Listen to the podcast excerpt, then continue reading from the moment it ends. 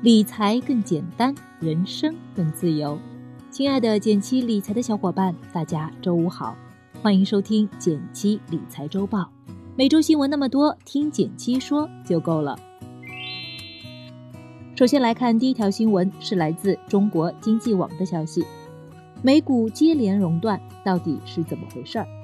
三月十二日，也就是周四。美股开盘后仅五分钟，标普五百指数跌幅扩大至百分之七，触发本周第二次熔断，美股暂停交易十五分钟。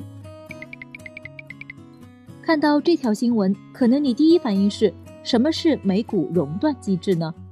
简单来说，就是当股市跌到一定幅度之后，市场自动停止交易一段时间。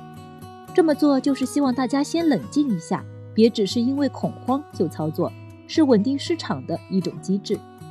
美股的熔断为三级，以标普五百指数的走势做对比。一级熔断，标普五百跌幅达到百分之七会触发；二级熔断，跌幅达到百分之十三触发；三级跌幅达百分之二十触发。如果触发一二级，全市场会暂停十五分钟，美东时间十五点二十五后就不暂停。如果触发三级熔断，全市场当天停止交易，下个交易日再开放。这个星期美股罕见的触发了两次熔断，上一次触发还是在一九九七年。那么，为什么美股发生大跌，甚至触发了熔断呢？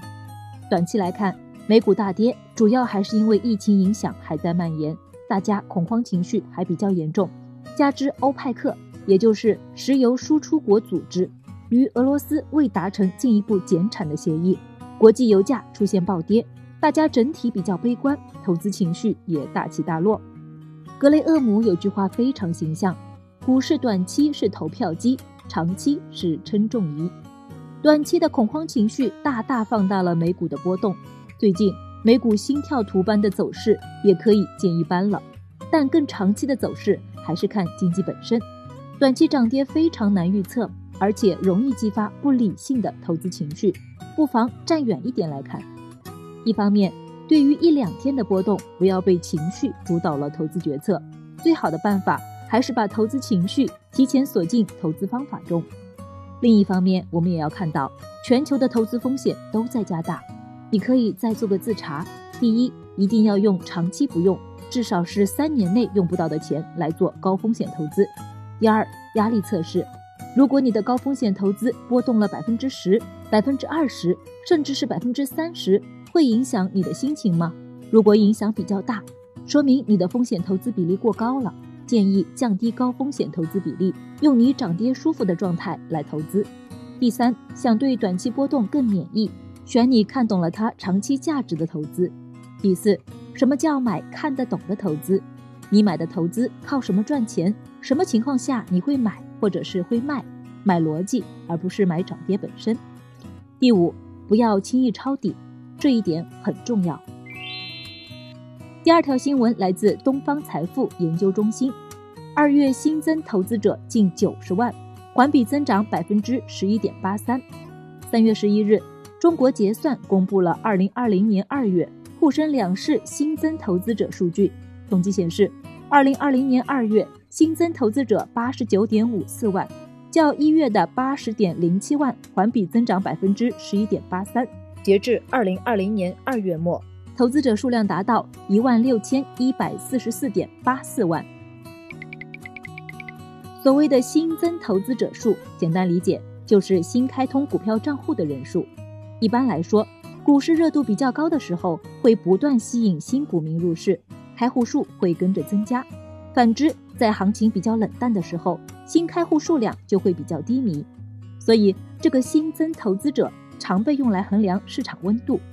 举个例子，就拿一五年四月份来说，单月的新增投资者数量就接近五百万，那段时间刚好也是市场涨得最热的时候。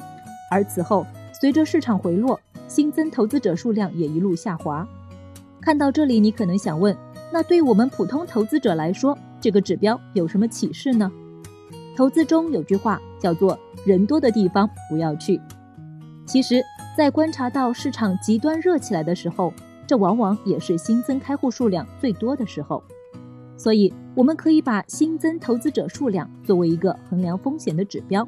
从目前来看，二月的新增投资者数量虽有增加，但和一五年的牛市相比，新增数量还是差了很多，说明市场整体还没有达到过热的状态。具体的数据可以哪里查呢？你可以在你可以在中国证券登记结算有限公司的官网，或者是东方财富网上查看，挺方便的。第三条新闻来自《证券日报》，智慧存款迎来强监管，房贷要提前还吗？近日，央行表态将加强存款利率管理，其中提前支取靠档计息产品，由于违反了未到期的定期储蓄存款全部提前支取的。按支取日挂牌公告的活期储蓄存款利率计付利息，部分提前支取的，提前支取的部分按支取日挂牌公告的活期储蓄存款利率计付利息的规定也将被规范。我研究了一下，这次通知对我们主要有两点影响：一来，靠档计息和高息活期类产品都被叫停了，这两类产品我们之前也详细写过，感兴趣的朋友可以看看这篇文章。标题是百分之五的神仙存款恐怕快买不到了。二来，从大趋势上看，随着监管越来越严格，创新型存款产品会越来越规范，利率大概率也会逐渐降低。打算用理财收益来平衡房贷利息的朋友要多留心一下了。建议有这方面需求的朋友可以找替代产品来获取更高收益。另外，如果你有房贷，如果不打算继续投资，也不妨考虑用这笔钱来提前还房贷，以减轻负债压力。周五了，也想和大家聊一聊，你会选择提前还房贷吗？理由是什么呢？欢迎来留言讨论哦。最后到了一句话新闻时间，皇上你也该知道一下。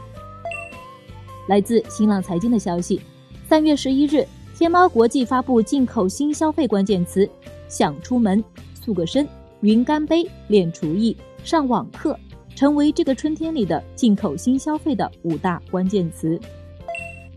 来自中国证券网的消息，美国国债收益率再创新低。三月四日，中国债市大涨，十年期国债活跃券收益率创下逾三年新低。来自证券日报的消息，华为第二代折叠屏手机 Mate X S 近日正式开售，二手市场上黄牛爆炒。价格暴涨至三万元左右。感谢大家收听今天的减七理财周报，一同感知正在发生的变化，提高经济敏感度。